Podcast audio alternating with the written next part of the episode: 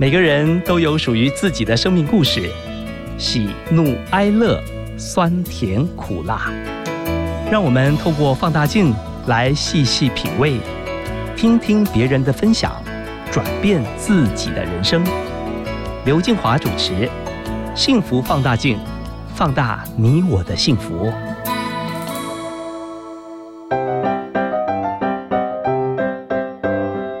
起拿出手中的幸福放大镜，我们今天要来看看同时具有作家、环保志工以及牙医师多重身份的李伟文。他毕业于中山医学大学牙医系，从事牙科临床工作已经将近三十年。他是一位热爱阅读、钟爱交朋友、更喜爱亲近大自然的牙科医师。他的座右铭是“一生玩不够”。在一九九五年，跟朋友一同创立了荒野保护协会，希望透过自然教育、栖息地的保护以及绿色守护行动，来维护台湾的自然环境生态。李伟文长期透过写作来分享他在生命里不同阶段的领悟与感受，而他在亲子教育中也有着独特的见解。畅销书籍有李伟文的退休进行式、走在山海河间的沉思、让你看看我眼中的世界，以及活得兴高采烈等。那接下来呢，我们一起来听听李伟文跟我们分享的，一起守护地球的生命力。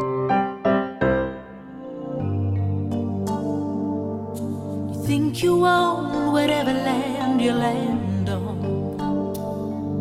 The earth is just a dead thing you can claim. But I know every rock and tree and creature has a life, has a spirit, has a name. 幸福放大镜，我们现在的来宾，请他自我介绍。好，我是李伟文，是个牙科医师，也在二十多年前跟朋友们一起成立了荒野保护协会。节目开始，我们要送你一首来自迪士尼的动画片《风中奇缘》的主题曲。you never knew, you never knew.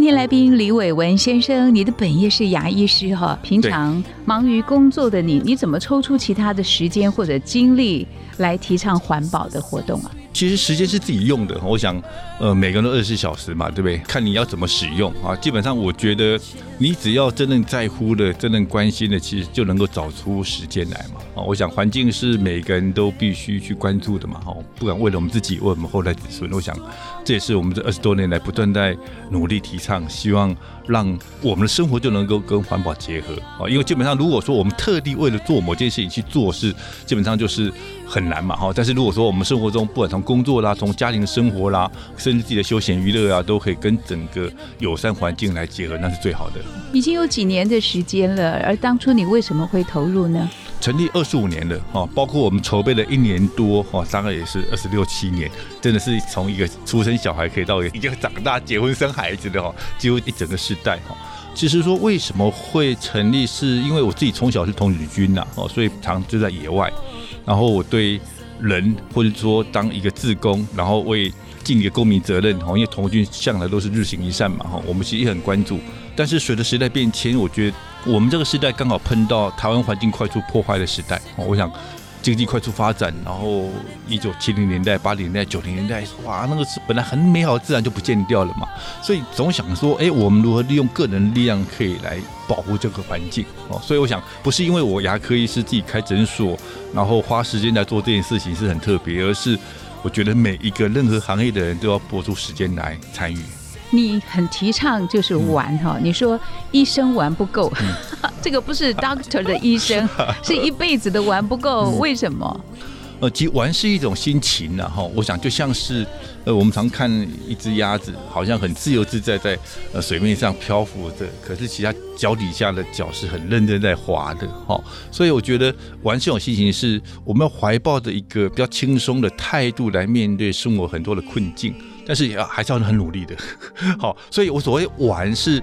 大玩哦，你说玩股票啦，赚钱都是小玩。我们玩的是大山大海，对不对？哈，玩的是经史子集啊，这些大了人类的精神文明，人类的这些自然的场域给我们的感动，这才是真正的玩耍嘛。哈，所以我想一生玩不够，当然也是一部分是提醒自己说，其实人生过得非常快哈，我们都活在每个当下，去活出当下的精彩。你几岁开始有这个念头想要写书？你到目前有三十九本嘞。其实我自己从小很喜欢看书，当然就会投稿写文章嘛。所以出书当然是一直呃会看书的人的一个心愿。然后因为我总觉得，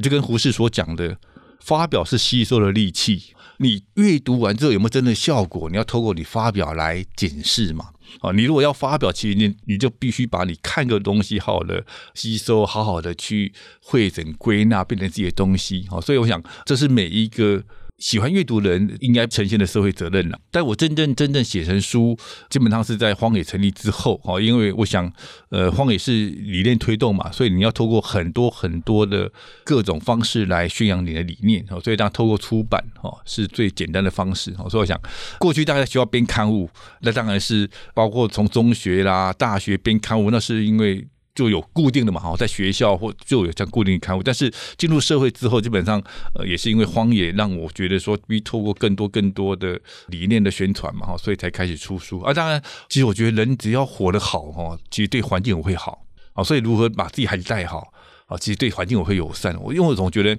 让人痛苦，环境就会痛苦。人的精神，人找到生命的意义跟价值的时候。环境就会得到很好的对待哦，所以想如何改善每一个人在不同领域啦、不同工作啦、不同生命阶段都能够找到自己生命的价值跟意义，这是我这十多年来透过很多不同的书写来希望能够达成的。你在书中有讲到一句话，你说给时间一点时间，对我自己很关心哈，因为时间代表生命嘛，我们如何利用时间，就代表我们如何看待我们自己的生命。呃，当然这句话是引用一个学者所讲的。当然这句很有点玄的意思是说，人基本上都会太忙碌，但忙碌当然是追求一个我们所谓希望享受美好的生活，希望赚更多钱，能够去有更多业务，卖出更多的商品，然后兼更多的差。我们基本上不断的努力，希望能够赚更多钱。可是有时候我们忘掉一件事情，当我们把所有时间都用在一个很功利的、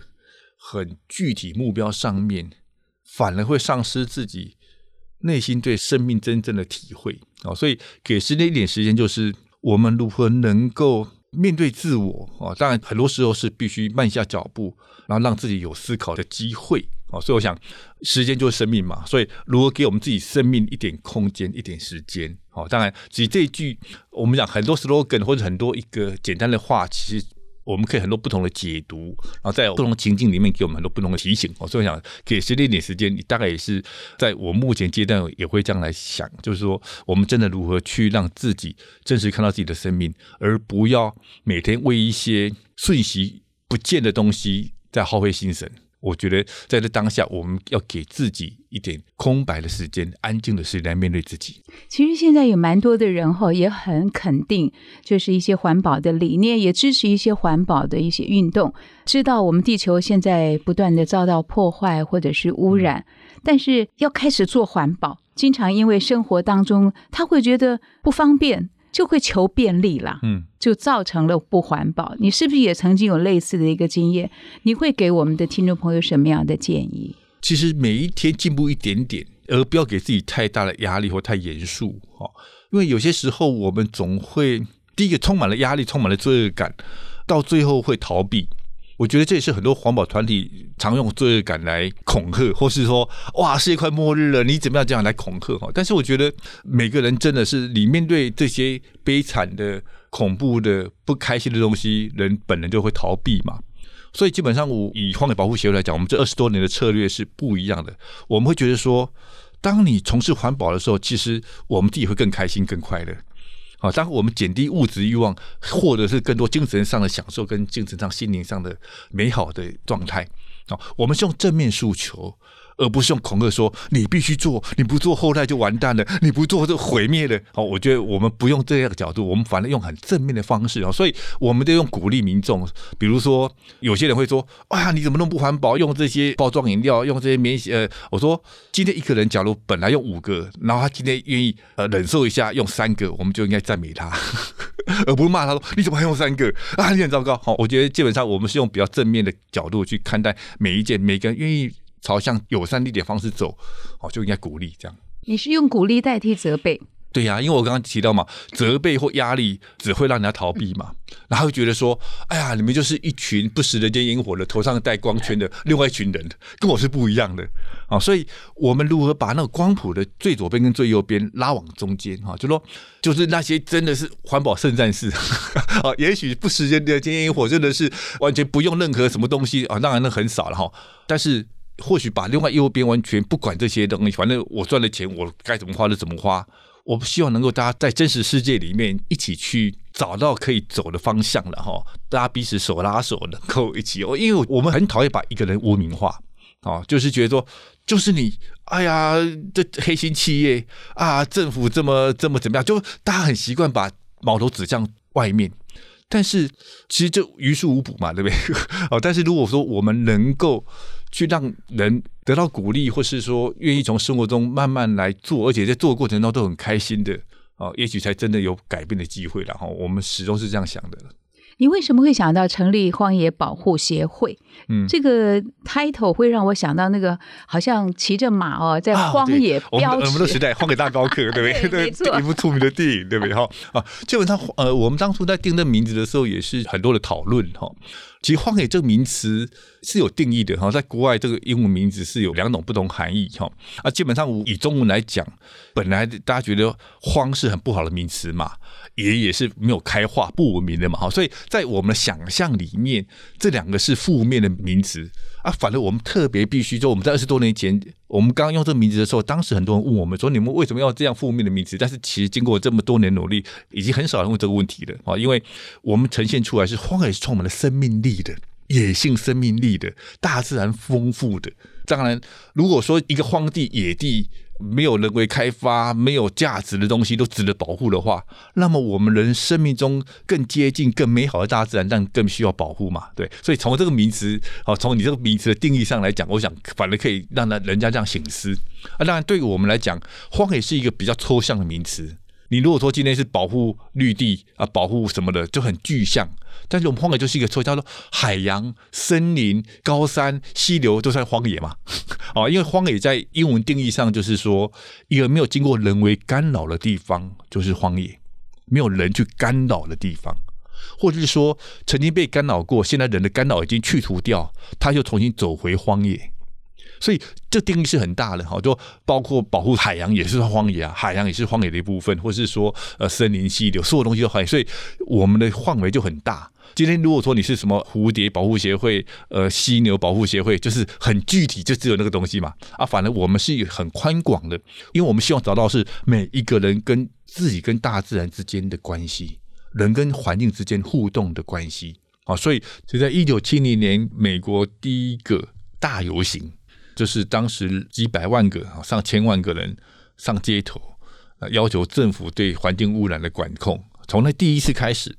之后到现在，每一年全世界都在同一天啊，四月二十二号串联全世界各国，定出一个主题来号召民众对环境友善。当然有从另外角度来看，会说啊，你们努力的五十年，环境还是这么糟糕，越来越糟糕，那到底有没有效？好。其实，在二十五年前荒野成立的时候，我们那时候很天真哦。有些伙伴啊认为说：“哎呀，假如我们很努力，我们最大的成就是把荒野解散掉，因为我们目标如果都达成，就可以解散掉嘛。”哈。可是，其实很快的，过没多久，我们就发现，荒野要努力的目标永远达不成。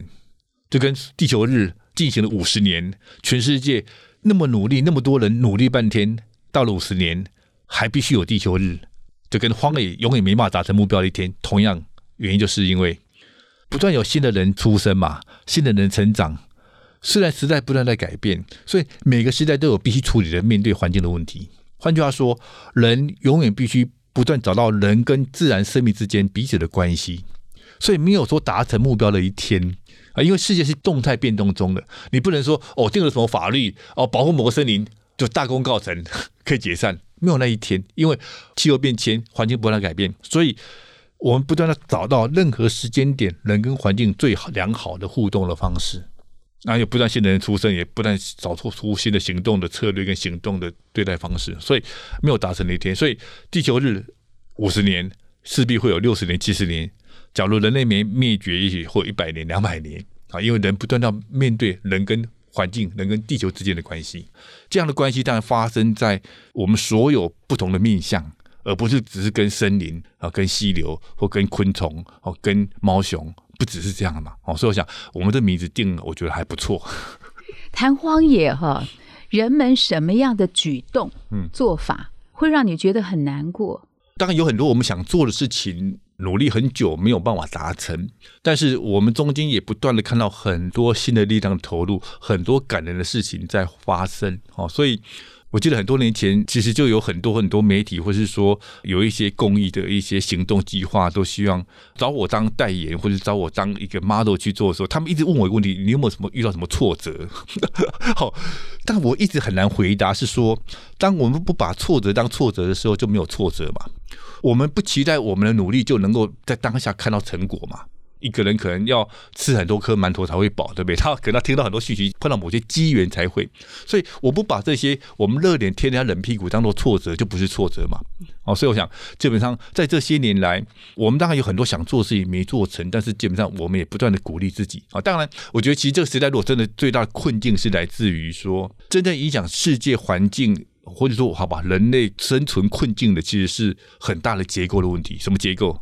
第一个，全球化经济嘛。因为全球化经济，我们高度竞争，就会不断的浪费自然资源，会过度的滥用自然资源，啊，是一个不永续的社会。好，说啊，如果自然经济的竞争来讲，哈，就全球化经济是不永续的社会，这是一个结构性的问题嘛，就很难解决啊。当然，这结构性问题会造成说，我们过度消耗大自然的资源，排放更多的二氧化碳，造成全球气候变迁啊。但是这是很难解决，因为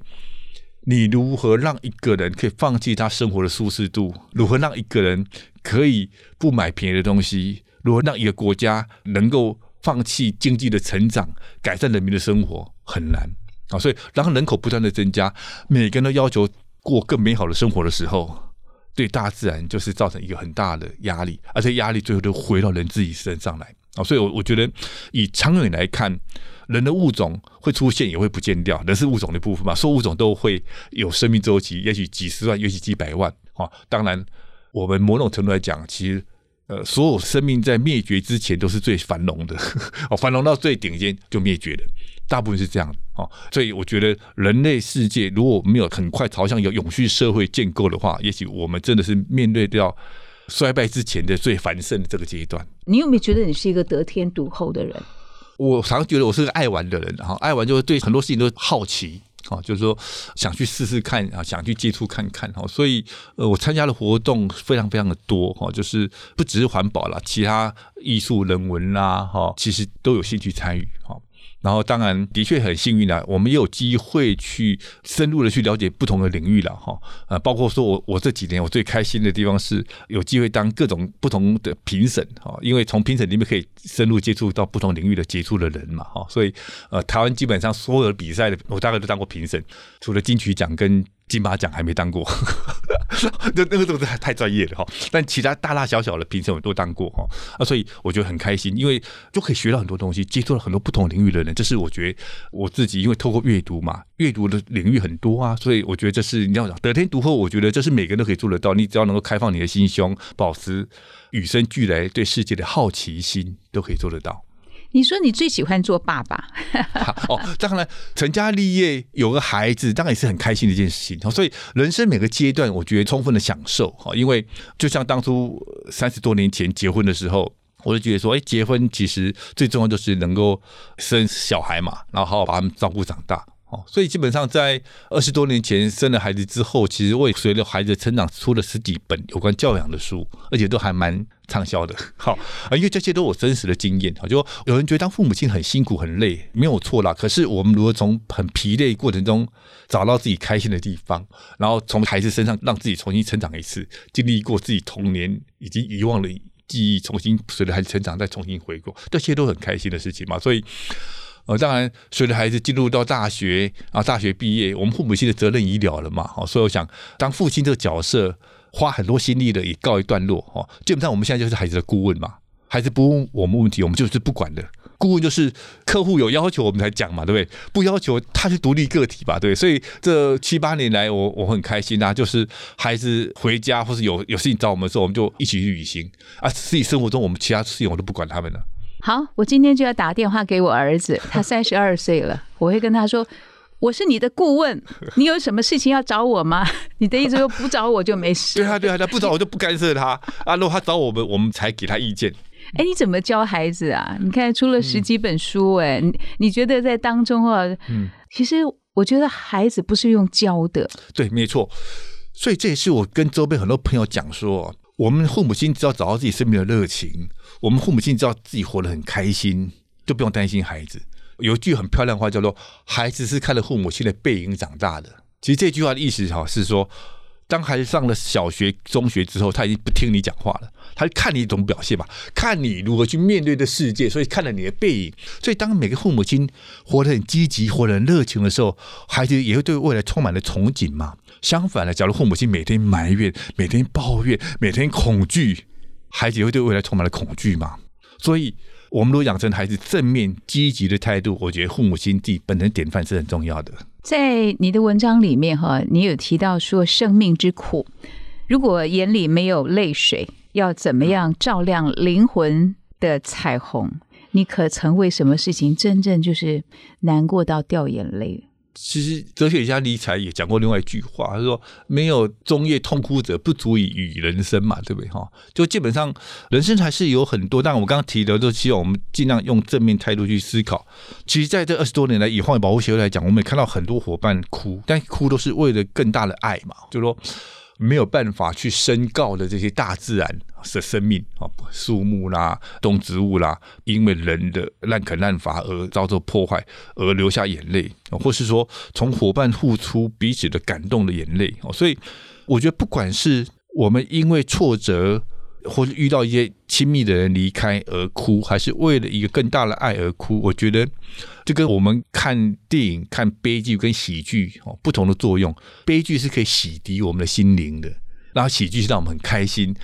有勇气再面对下一段哦，我觉得这些都是互相需要的哦，所以我想，当然这句眼泪是映照出灵魂的彩虹哈，但是这是一个印第安酋长所讲的话，当然也是讲的是说，其实我们如何透过更深层的哈，人面对困境，甚至我觉得以我们当医生来讲，我自己其实牙齿不好，因为我从小很喜欢吃糖，所以我蛮能够同理那些牙齿不好的人，因为我自己不好嘛，对不对？所以有时候我常会开玩笑跟一些同事啊，哈，一样是从事牙科的同事说，你们牙齿太好的人都不知道病人那牙齿痛的痛苦，哦，类似这样嘛，哈。所以当我们真的有机会去面对很多伤痛的时候，我们才能够真能够同理别人呐，好，所以这也是我讲为什么哭泣或是为什么这些悲伤痛苦是洗涤灵魂的，我讲另外不同角度的诠释吧。面对世事多变化啊。那你怎么去看待这一次影响全世界的新冠肺炎？当然，这有几个面向来讲。第一个是，其实以自然生态跟人类之间的关系来讲，我们一直觉得迟早会发生，而且这次发生之后，以后还会再发生。好，因为人跟物种之间太亲密接触，其实。彼此互相有感染的疾病是一定会发生的嘛？哈，所以这样的情况是我们在很多年前写文章就不断提到啊，尤其我们自己从事医学工作，我们自己很了解这是一定会发生哈。但是以自然生态来讲，我觉得这本来就是平衡的一种。其实以人类社会来讲，哈，我们从几十万年前出现现代人这个物种到现在，几乎人口的数量其实增加都是很缓慢的。只有到了这两百多年前，因为工业革命，因为甚至到了二次大战，真正人口快速成长是二次大战之后发明了抗生素，我们开始有能力抵抗各种病菌，人口才大量成长哦，从二次大战前二十亿人到现在七十几亿啊，短短的六七十年增加了四五十亿人口。可是，在人类社会从几十万年前到一百年前才十亿人口，就我们花了几十万年的成长才十亿，可是我们这六七十年又成长了五十几亿，所以这是因为我们发生了抗生素，我们有医疗体系，让人变成一个地球的癌细胞一样。所以，癌细胞若以地球是一个生命来讲，癌细胞就是无止境的增殖嘛，没有一个力量来控制它的成长嘛。哦，对，癌细胞就是这样啊，癌细胞是不死的细胞。我第一次听到这样的说法，人类是癌细胞。对，这样说法是很多。我们在生态界经常用这样比喻，甚至那个有有一部电影叫做《骇客任务》，电脑人就形容人是癌细胞，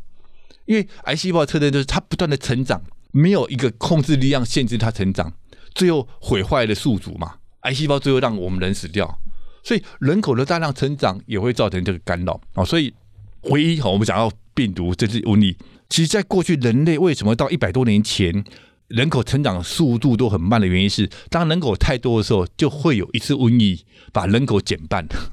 好，一直到四五百年前，欧洲的黑死病嘛，鼠疫，每一次一发生，就是全人类社会三分之一到一半的人口不见掉，来控制人的成长，而、控制就是用病毒来控制。啊，细菌、病毒来控制人的成长，但是因为现在人的科技，包括医疗卫生体系，包括公共卫生的进步，我们基本上已经很难再发生像两三百年前，甚至第一次世界大战一百年前一次就像这样病毒流感就死掉五千万人。但是我觉得对人类来讲，当然这次已经死掉几万人，当然离五千万还很遥远，我想大概也差不多了。但是对自然生命来讲，它是反而得到一个缓解。第一个，所有的空气污染指标、受指标都降低了嘛。然后因为人被限制出门活动，所以很多国家的海岸、海滩是没有游客的，所以海龟很多物种以前基本上可能你物种一百只上岸只有一只能够存活，因为很多人的破坏，很多去抓它卵啊破坏，但现在几乎都可以维护正常，因为人不见了。所以这一次疫情对自然生命来讲是一个喘一口气啊，但是对人类来讲，我们必须从里面得到一些反省，我们如何跟大自然保持一个比较和谐的角度。哎，你写的一本书哈，说李伟文的退休进行式，嗯可不可以分享一下你怎么让自己健康老而且活得自在？对，其实这是我这十多年来非常关心的一个议题。那为什么这两三年才开始写书？哈，原因是因为以前年龄还没到，哈，你写就没有说服力啊。因为我们基本上不是真正的专家，而是一个实做的人啊，实际做来分享经验的人。所以我写任何东西是一定是我自己在做，不只是我相信，而且我自己在做的事情。所以退休这议题虽然是我很关心，可是因为当初十多年前我开始关心这议题的时候，我那时候还算年轻，你来写是没有说服力的嘛。好、我为什么那么早的关心？是因为我当时在行政院开会的时候，在十二三年前，我都看到一个数字，叫做“已经发生的未来”。哇，这句话很有学问哦，“已经发生的未来”，因为我们其实可以从各种这些人口调查知道说，在多少年后，台湾老人有多少人，人口比例怎么样，这些都已经发生了，不可能改变。因为台湾也不可能很快接受大量的移民嘛，哦，或者怎么样，好，基本上所有东西基本上是很确定的。所以我在十多年前知道说，台湾很快进入到高龄社会，进入到超高龄的社会，因为寿命越来越长，老人口越来越多，现在又不生小孩，所以我在十多年前知道说，这一两年会碰到的问题，和往后三五年会碰到问题，大家都知道。好，所以如何来让这一大群高龄人口能够发挥他们的力量，持续对社会贡献，是很重要的。其实现在很大麻烦是，医疗科技让我们死不掉，但可能活不好。哦，我们可能生了重病，在床上躺了十一年，好、像平均数是九到十一年嘛，哎，完全不能动，然后你就把你全家困住了，浪费社会资源，可是你也做不了任何事情，插着管子躺了七八年、八九年，然后身上得很多褥疮，又痛，可是你没办法做任何事情，因为你插了各种管子，这样的人很多，那也浪费整个社会资源、医疗体系，那把家人也都绑住了。所以，如果让自己活得好、活得健康是非常重要的，甚至让这一群其实六十几岁的人口很快，台湾很快就变成五个就有一个，然后再过十来年，也许变成四个就有一个，然后再再过过十来年，三个就有一个，很快哦。然后这些数字代表什么？我们赚钱缴税的人越来越少，可是领国家福利的、老人年金的、花医疗资源的，因为年纪越大，病痛越多嘛，所以如何让我们台湾可以负担得了啊？如何让这一群人可以发挥他的贡献？是很重要，我很关心的，因为我其实这二三十年，我一直很关心台湾的永续未来哈，因为我也担任过行政院永续发展委员会的委员嘛，当了六年，所以对台湾的未来我是非常关心的。所以如何让这一大群有经验的，然后活力相对好的，拥有资源，其实现在六十几岁以上的人都在台湾经济快速成长时间工作嘛，所以这群人只要不吃喝嫖赌，都可以累积一点资源 啊。对，就现在六七十岁的人。二十几岁进入工作职场的时候，是台湾经济迅速发展，每年经济成长百分之八、百分之九，持续二十年，啊，就跟后来的中国大陆一样嘛，哈。所以我想，这群人如果不吃喝嫖赌，赚了钱买房子，赚了钱买股票，基本上都有一些资产。所以，如果让这一群六十几岁以上的人，把他拥有的资产发挥最大的作用。啊，当然退而求其次，说至少你身体健康，不要变成拖累家人嘛，啊，不要拖累社会，然后把这些资产用在对台湾未来有帮助的地方，啊，这是我很关心。所以我想，我为什么从两年前开始写退休的议题，然后最近又出了第二本，然后年底可能会再出第三本，哦，我从不同面向、不同角度来让每一个人都可以为自己、为家人也为社会做点事情。我想请问你，因为你蛮喜欢收集这个经典名句啊，对，还出了一本书，专门是名句收集的。对呀，很多。哎，你会因为这些话哈，它对对对，真的影响你哦。会的，因为哈，自古以来都有所谓座右铭嘛，嗯，几千年来座右铭，什么叫座右铭？就是我们写在自己桌上的，然后写在自己衣袖上面的，刻在马车上面的，刻在我们吃的盘子上面的，随时提醒自己。当然，那些座右铭，当然我们都知道意思嘛，哈，什么“苟日新，又日新，日日新”啊，这是第一个座右铭，刻在商朝的牌子上面的啊。包括我们现在常讲什么“一寸光阴一寸金，寸金难买寸光阴”，包括说“今日事今日毕”，这些都是我们耳熟能详的座右铭。可为什么这些概念我们都很知道？可是为什么放在身边有作用的？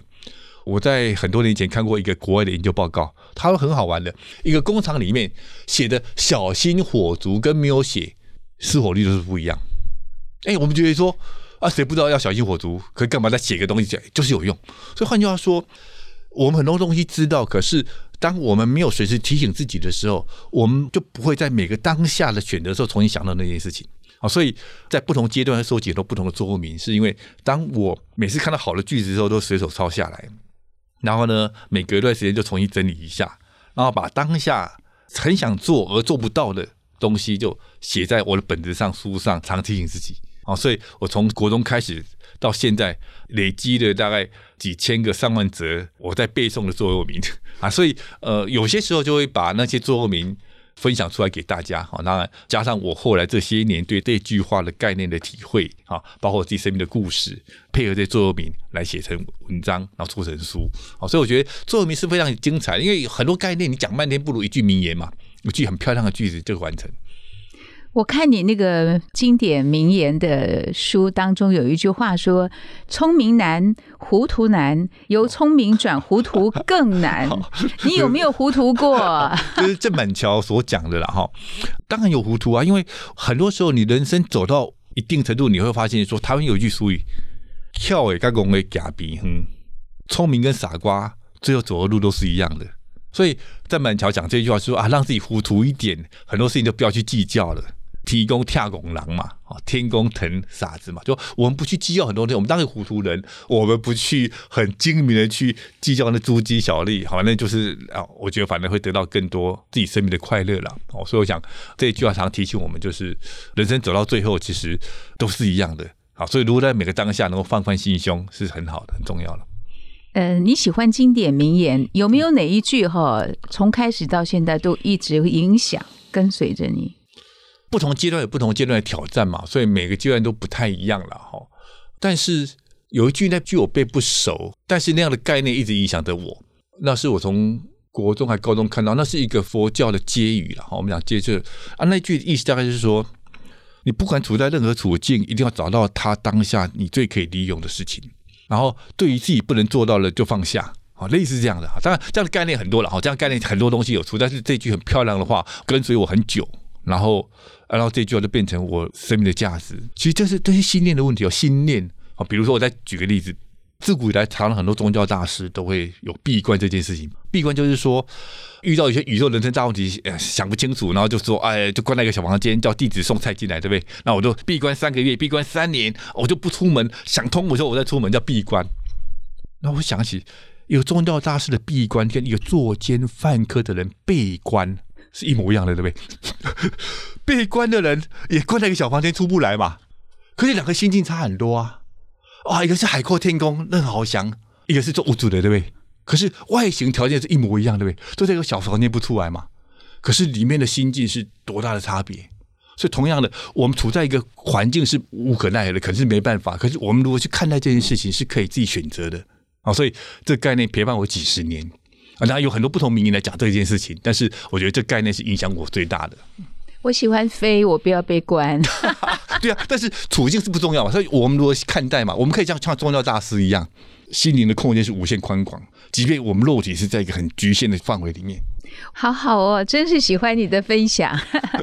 谢谢李伟文先生今天接受《幸福放大镜》的访谈。节目最后，我们来听你点播的安迪威廉斯演唱《The Impossible Dream》。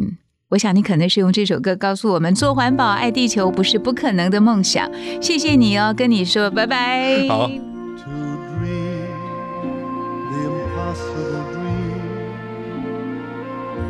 To fight the unbeatable foe,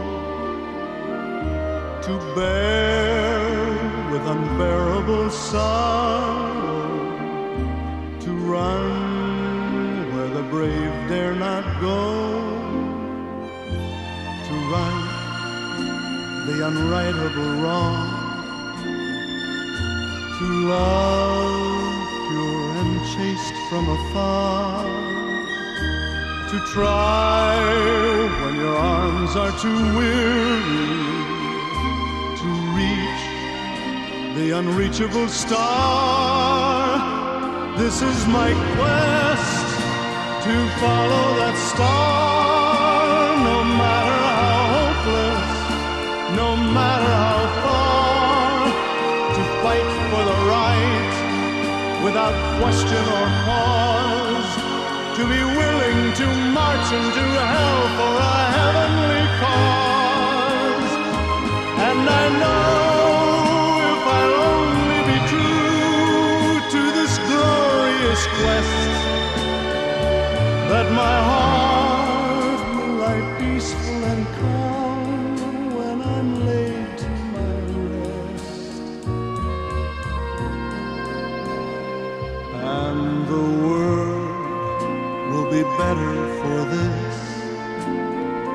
That one man, scorned and covered with scars, still strove with his last ounce of courage to fight the unbeatable foe,